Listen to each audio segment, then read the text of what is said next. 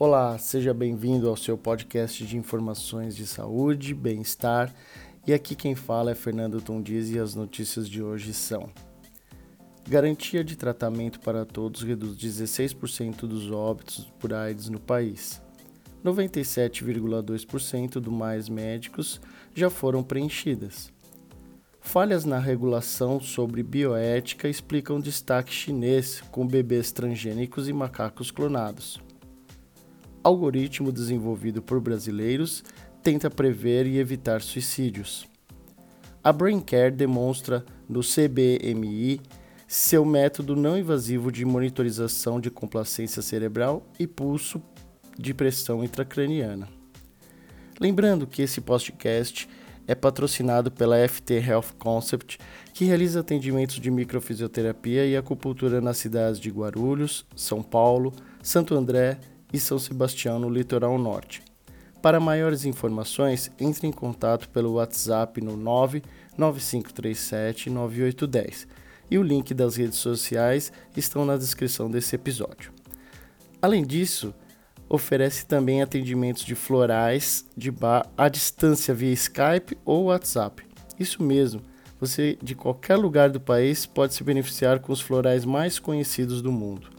Então não perca mais tempo, envie uma mensagem para 011 99537 9810 e obtenha maiores informações. Quero também lembrar vocês para não esquecerem de deixar os seus comentários e assinar o nosso podcast para ficar sempre bem atualizado com as principais notícias sobre saúde e bem-estar e vamos para as principais notícias dessa semana. Garantia de tratamento para todos reduz em 16% os óbitos de AIDS no país. Ampliação do acesso à testagem e redução do tempo entre diagnóstico de AIDS e o início do tratamento são as razões para essa queda. O Brasil chega aos 30 anos de luta contra o HIV, com registro de queda no número de óbitos por AIDS no país. Segundo o novo boletim epidemiológico, divulgado nesta terça-feira, dia 27 do 11 em Brasília, em quatro anos a taxa de mortalidade pela doença passou de 5,7 por 100 mil habitantes em 2014 para 4,8 óbitos em 2017. A garantia do tratamento para todos, lançada em 2013, e a melhoria do diagnóstico contribuíram para a queda, além da ampliação do acesso à testagem e redução do tempo entre diagnósticos e o início do tratamento. O Ministério da Saúde também lançou uma nova campanha publicitária, lembrando os 30 anos do Dia Mundial de Luta contra a AIDS. 97,2% das vagas do Mais Médico já foram preenchidas. O site está estável e as inscrições seguem até 7 de dezembro. A apresentação aos municípios dos profissionais já alocados é imediata e vai até 14 de dezembro. Balanço atualizado do Ministério da Saúde aponta que 97,2% das vagas do novo edital do programa Mais Médicos já foram preenchidas. Até as 12 horas desta segunda-feira, dia 26 do 11, são 30.734 inscritos com registro no CRM. Desse total, 21.407 foram efetivadas e 8.278 profissionais já estão alocados no município para atuação imediata. Na apresentação do município, que vai até 14 de dezembro, o médico deve entregar todos os documentos exigidos no edital. Até o momento, 224 médicos já se apresentaram nas unidades básicas de saúde. Com a alta procura e apresentação imediata do médico ao município, a expectativa é de suprir a ausência do médico cubano com um médico com o CRM o mais rápido possível, afirmou o ministro da Saúde Gilberto Locke.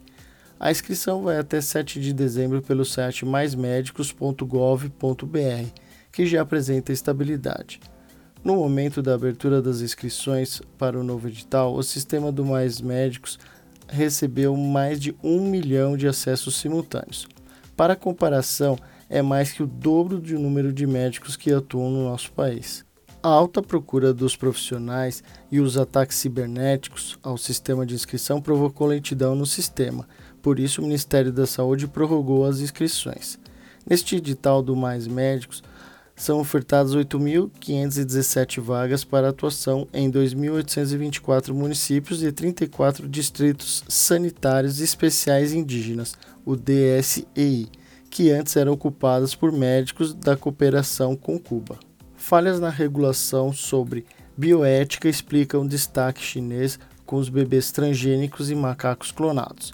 Ausência de pressão de grupos religiosos e falta de penalidade para as infrações também ajudam a explicar a realização de experimentos criticados pela comunidade internacional. Macacos clonados, fábrica de clonagem de vacas e agora bebês transgênicos. O retumbante anúncio do cientista He Jiankui de nascimento de humanos geneticamente modificados ilustra as falhas nas regulações sobre a bioética na China. O país tenta se tornar líder em pesquisas genéticas e clonagens, e as áreas isentadas da legislação local abriram caminho para experimentos às vezes controversos. Cientistas chineses foram os primeiros em 2015 a conseguir modificar genes de embriões humanos de acordo com a revista Nature.